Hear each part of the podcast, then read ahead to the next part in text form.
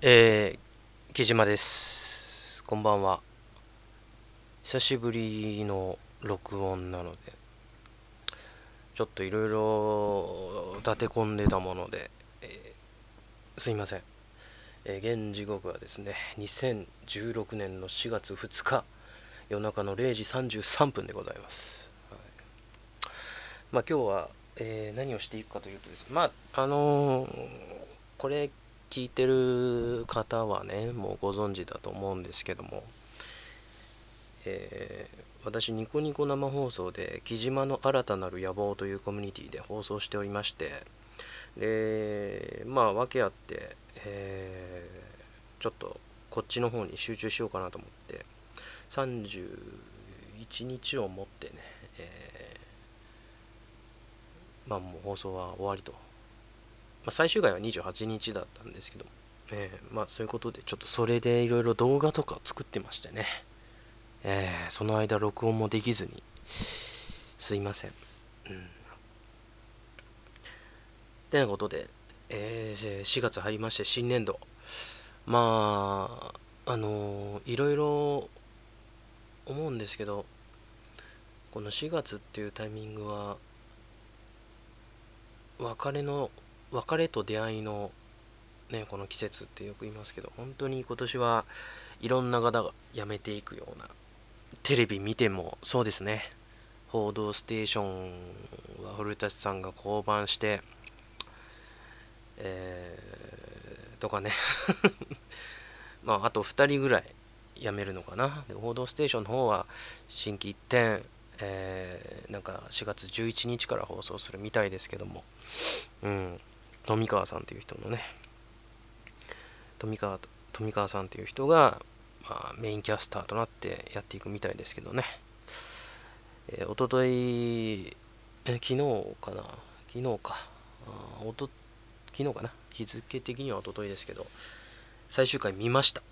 でラスト8分の挨拶も全部見ました。あのーまあ昔はよくバラエティなんかよくね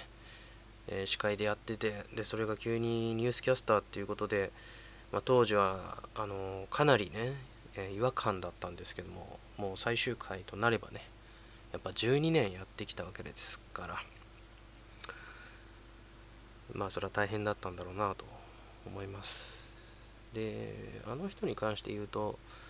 僕は別になんともこういろいろねあのニュースキャスターとしてどうなんだみたいなことよく言われてますけどそれはそれそれで僕はいいと思うんですよね。個人的な意見っていうのはあの全然僕は気にしないですしでそれが間違った間違ったこととかもう、えーなんか全然気にしないんですよね、うん、ああいったこういったとかね。ニュースキャスターはにとにかく言ってもしょうがないですからね。でそういう意味ではあの僕は素晴らしい人だったという、うん、もう淡々とね、えー読み上げたりとかねする時もあれば時間を割いて自分でメッセージを発したりとかねしますからね。まあそういう12年間がラストの8分の挨拶で全部こう凝縮されて本人も綺麗さっぱりねすっきりとしてもう終わっていったんじゃないかなと。思います。でこれが11日からね新しい形で、えー同じニュース番組が始まるわけですけども、そこでいかにね、えー、古さんのその魂を受け継ぐのかなと、うん。そういうふうに思っております。はい。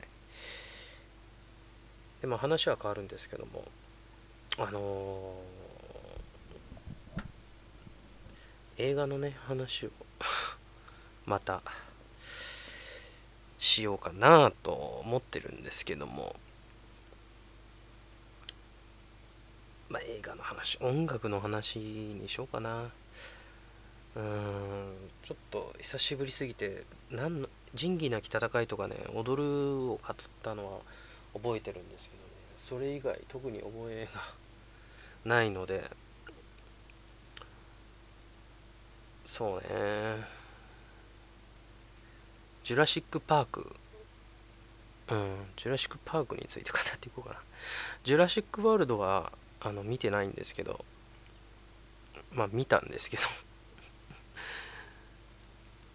そんなにこう食い入るように見てなくて。やっぱこう初期の作品の方が面白いなと、えー、やっぱりこう現実にこの現代で恐竜が蘇ったらいかにね人間が無力なのかというところにこう重きを置いた、ね、映画なんですけどやっぱこう一番最初っていうのがやっぱしっくりきますね、うん、人間の無力というのは2からだんだんこうゴジラ映画みたいになってきたのがまあ2なんかは本当そうなんですけど3は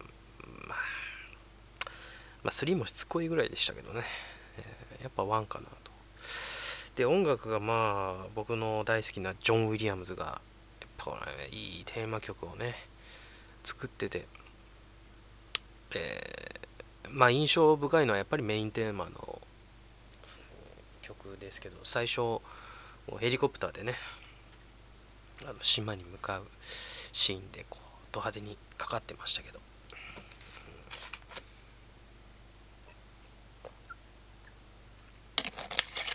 すいません。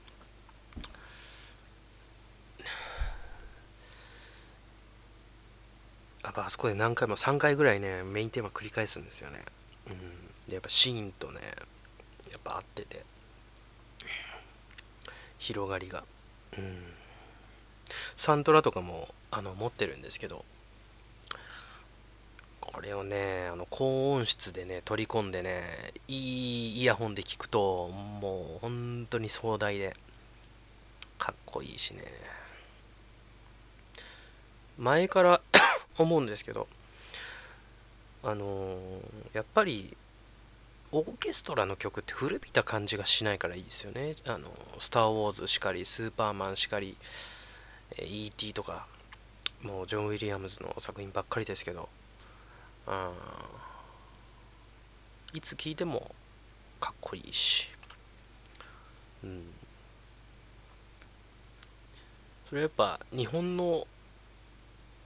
オーケストラとかでもあのサントラとかでも言えるんじゃないかな、うん、オーケストラの曲はやっぱ古びない。やっぱクラシックっていうのがあるから違和感はないんでしょうけどねいつ聴いてもね音色っていうのは変わりませんか？らね楽器使ってる楽器も一緒だしね。ただあのー、打ち込みとか言われるダンスチックなやつっていうのは本当に時代を反映してるんで例えば20年30年前に作ったダンス的なね音楽がじゃあ今聴いてみたらどうなのかってものすごいチャチい感じでね、えー、聞こえたりやっぱしますよね。うん。それがやっぱ一番そのオーケストラと打ち込みの違いかなというふうに思いますけども、うん、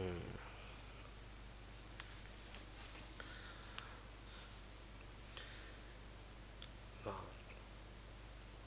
そうね。そんな感じです。ジュラシック・パークはぜひね音楽だけでもいいから聴いていってくださいね。本当に素晴らしいと思います。日本では今は久石譲とかね、えー、服部孝之とかこう大物作曲家がいろいろいますけども、うん、やっぱジョン・ウィリアムズのサウンドっていうのはいつ聴いてもあの壮大でねいいですよね、えー、ジョーズとかもあのメインテーマがものすごいこう印象はやっぱ深いですけどそれ以外の曲とかも結構ねかっこいいんですよね。明るい曲とかも結構あったりとかするんで。うん。中盤あたりでこう船からさあのサメが初めて出てきたシーンがこうロイ・シャイダーとか、えー、あとなんだっけロバート・ショー、うん。えー、らがね乗った船の近くでこうポンポン泳いででロバート・ショーが猟銃でねこう撃ってであの浮きかなんかをあのつけるシーンでね壮大なテーマ曲テーマ曲っていうかあの曲がかかっててそれが非常にあのその映画の中では楽しいシーンで後半とか後半とかに関して言うとやっぱもうどんどんこうピンチに陥っていくんで、えー、結構こうアクション系のサウンドが響いてましたけど僕はやっぱラストの酸素ボンベ加えさせてでそこで銃をバンバンバンバン撃って、えー、るシーンとかの曲が大好きで迫り来るものがあって、うん、ああいうのをこうね、えー、ああいうのは今の日本映画ではやっぱりないなと、うん、その今アメリカ映画とかでもねないかなと思いますけど。でさっき「ダイ・ハード」を見てたんですよ「ダイ・ハードラストデイ」で、ダイ・ハードが3まではマイケル・ケイメンという人がやってたんですけど、4、5となると、もうあのマイケル・ケイメンという人はもう2005年で亡くなってしまったんで、えー、それ以降に関しては、マルコ・ベラドルミっていう人が書いてるんですね。で、4に関して言えば、まあ、あの、やっぱり新しい音楽、全部刷新されているような感じで、若干そのマイケル・ケイメンが書いたテーマ曲でもテーマ曲も出てはくるんですけどやっぱもう基本は全部新しい。あんまりこう受け継いでるような感じがしないんですよね。でまああのしょうがない別の作曲家になったんでね。しょうがないんですけどただこれがラストデイになると結構そのマイケル・ケイメンの流れを組んだ曲とかになってるんですよ。それはもう最初のシーンとかでこう雰囲気が伝わってくるような感じであやるなと。で最後こうヘリコプターとかでこうヘリコプターの、えー、中からジョン・マクレーンがトラックでボーンと出てきてヘリコプターの重心を変えるっていうシーンでえー、昔よく使われてた曲のアレンジがあの顔を出すんですよね。最初見たら気づかなかったんですけどさっき見たら気づきました。くりしました。ね意外とこう聞いたらわかるなと思いましたね。ただそのアクションの音が大きいんであんまり聞き取れないかもしれないですけどまあ面白かったですね。その音楽に関して言うと。内容は言いませんけどね。うん。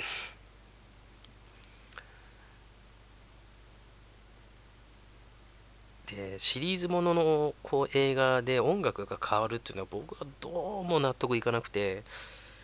あの亡くなった場合とかはもうしょうがないと思うんですけど続行してるような続行ではなくなってない場合とかはに関して言うともう変えないでほしいなと。どんな映画でも。うん。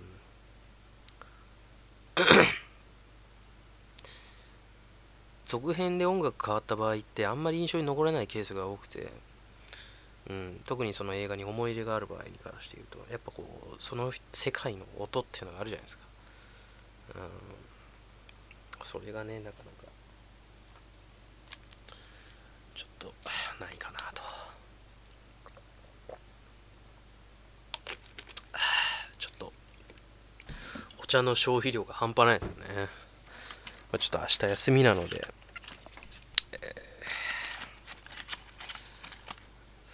まあそのダイハードとかね。でダイハード123はコンプリート版を持ってるんですよね。あの123ってねあのまあそのさっきも言いましたけどマイケル・ケイメンが書いてたんですけどでこれがシリーズ全部3作通してやっぱ統一感あるんですよね、うん、音楽その1の印象に残った曲っていうのは非常に大事にされてたみたいで結構そのどんどんバージョンアップしていくんですよね。その人の場合って。で3っていうのは同じ監督でもあるんですよ。1と同じ監督。で1で使われてた曲がそのまま3で使われてたりで1でで2は違うんですけど2でもあの使われてたりとかするんですよね。それぐらいやっぱあの印象に残る曲が多くて。ド派手な曲はないんですけど、うん、やっぱこう聞いたらあダイハードってなる、うん、非常にあのその3作に関して言うと音楽もちゃんと考えられてんだなという。で新しい曲と昔の曲のミックスとかをその選曲家の人がつけてたりするので、うん、後半のねあれはねえー、っと「ダイハード1」の曲で言うと最後グルーバーがビルから落ちてると落ちていく時にかかった曲が3の、えー、中盤あたりかな、えー、2個かかったりとかちょっと軽くネタバレしちゃいましたけど、ダイハ,、まあ、ダイハードネタバレは別に構いませんけど、ね、別にね、僕的には。うん、って俺が決めることじゃないですけどね。うん、そうでもそんなのがあったりとかするので、あのやっぱシリーズ通してやっぱ面白いし、統一感あるし、うん、で、アナログやっぱりそこにつきますね、3作。4からどっちかっていうと乱暴になってきたんで。うん超人になってしまったんであんまこう共感ができないんですけど、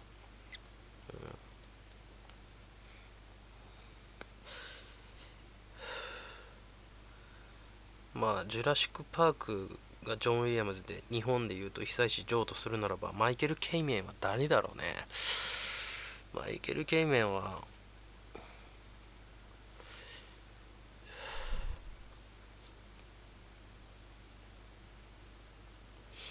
オーケストラでこうよく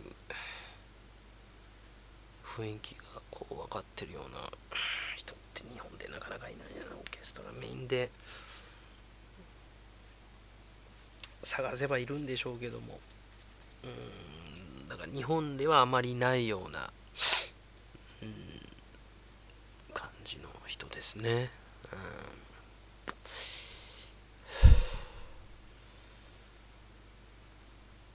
まあ、そんなことでちょっとね、20分ぐらい、ちょっと喉の調子が あんま良くないんで、今日はこの辺にしたいと思います。えー、まあ、あの、ノー編集と歌ってましたけども、若干やっぱり編集してます。え、ノー BGM で。BGM、そのフリー音源のやつをこう、まあ、ロイヤルフリーというお金かかんないような曲をがあるんですけど、まあ、しばらくはこのスタイルでやっていこうかなっていう。結構ね、ド派手な曲はこの枠に似合わないと思うんで、静かな曲をかけようかなと思っていろいろ探してはいるんですけど、うん、やっぱつけない方がいいのかなとかってこう、優柔不断さが出てしまうんで、ちょっとしばらくはこのままいきたいというふうに思います。うん、というわけで、お疲れ様でございました。